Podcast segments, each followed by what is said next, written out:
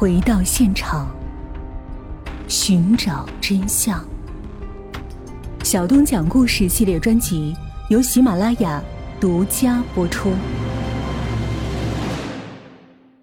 据谢雨萍反映，侯忠龙生前嫖过的女人不下百人，其中只有少数与侯还保持着联系，但是因为关系隐秘，谢所能知道的很少。而且谢因为失夫之痛，悲伤过度，卧床不起，无法提供更多的情况。侯平日的活动情况了解最多的，除了他妻子以外，要数李雪芳了。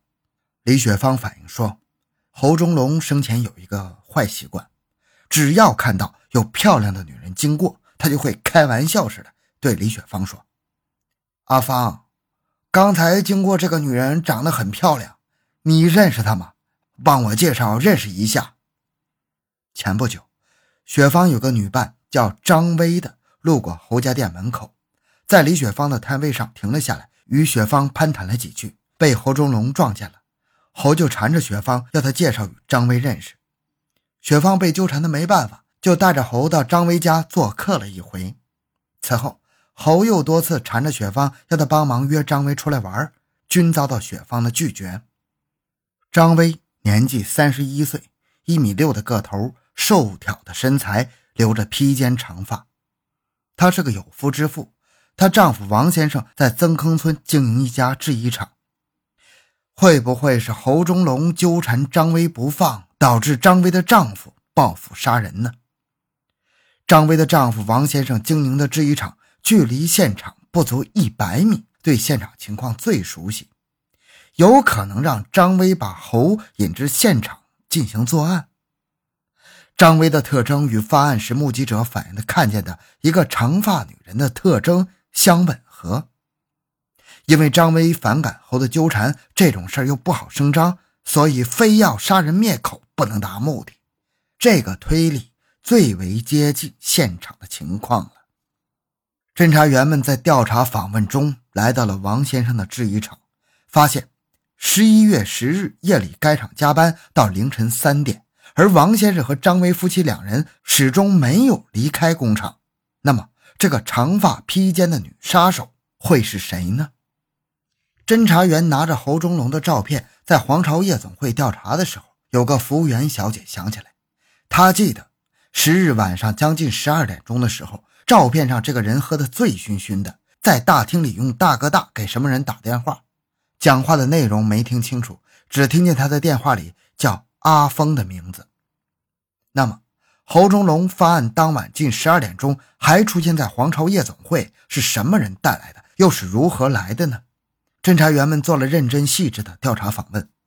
有个夜间在皇朝夜总会外面摆水果摊的小贩，对着侯忠龙的照片左看右看，觉得眼熟。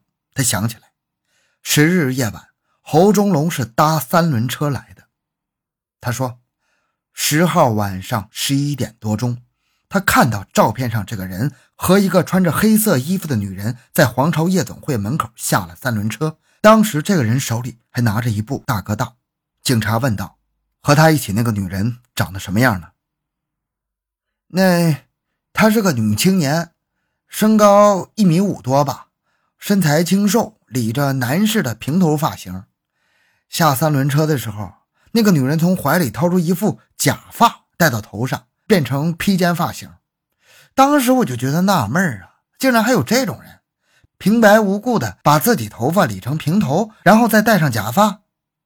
小商贩反映的戴假发的女人的特征与李雪芳相一致，而且皇朝夜总会距离案发现场只有几百米的距离，推断。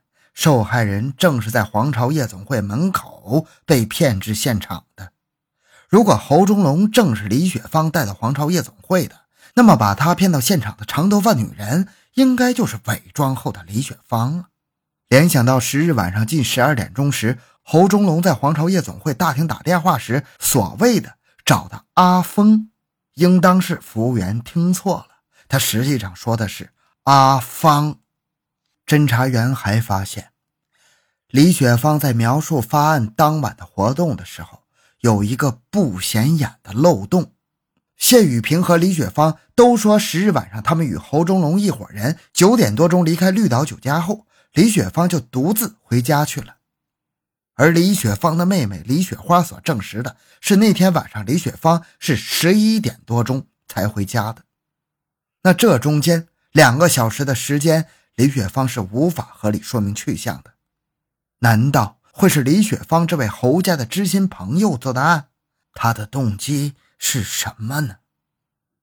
专案组决定对李雪芳进行正面审查。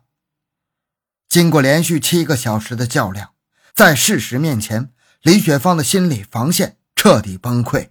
在十三日凌晨四点多的时候。李雪芳供认了伙同侯妻谢雨萍、厦门人林梦蝶合谋杀死侯忠龙的犯罪事实。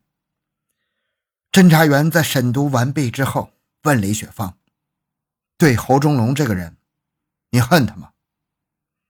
李雪芳回答说：“岂止是恨，简直是咬牙切齿。”原来，侯忠龙、谢雨萍夫妇的婚姻是一段不幸的婚姻。谢青年时家境贫寒，被卖到侯家，屡遭侯忠龙的粗暴虐待，动辄打骂、砸家具。侯平日无所事事，唯嗜好酒色，经常到外头鬼混，甚至带些小姐回家过夜。有一次，侯带着一个女人回家过夜。半夜的时候，侯起床叫醒谢雨萍，为那个女人煮夜宵。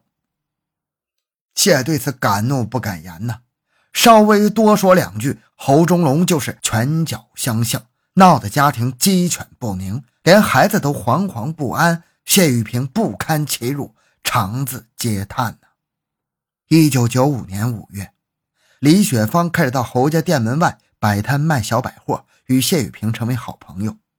谢每次遭到欺凌，他就向黎诉苦，常常怒叹：“要是能雇到个杀手，杀掉丈夫就好了。”李雪芳也是个感情历程受过挫折的人，以至于三十多岁还是单身一人。她曾扬言痛恨天下所有男人，她对谢的境遇深表同情，表示愿意代为物色杀手，但是始终无合适人选。然后谢又打电话到厦门，给一道上山下乡的女友林梦蝶，请她雇佣杀手，也没成功。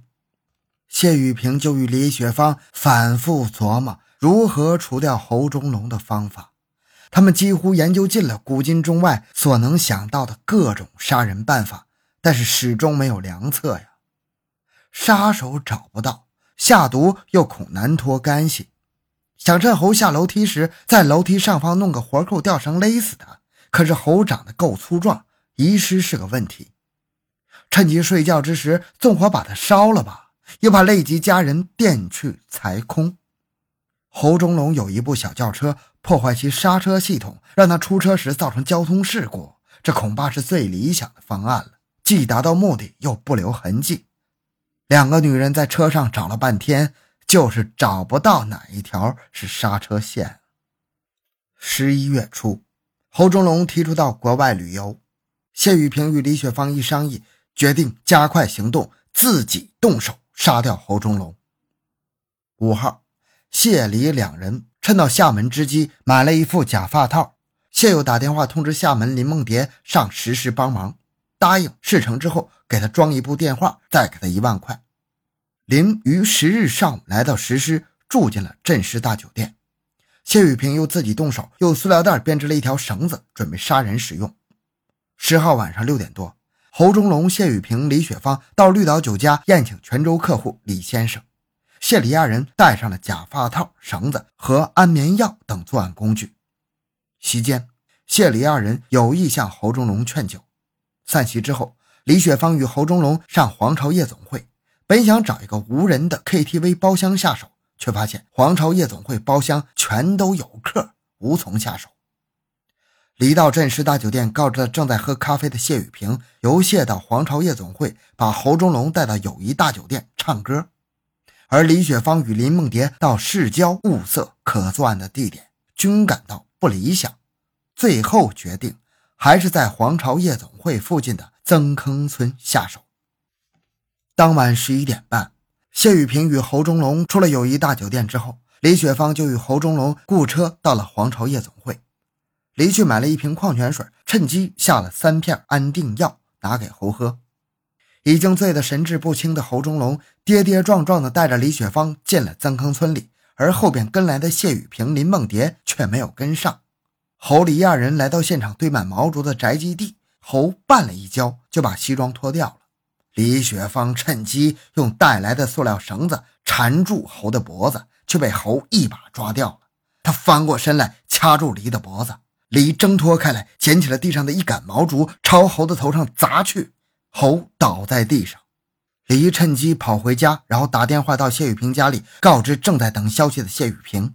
谢雨平听说人没打死，感到事态严重了，就与李雪芳再次雇港田牌的三轮车到永安路来。却见侯忠龙已经醉卧在永宁公寓前，两人于是一不做二不休，解下了谢雨平脚穿的高腰时装鞋的鞋带，套到猴的脖子上，活活把猴给勒死了。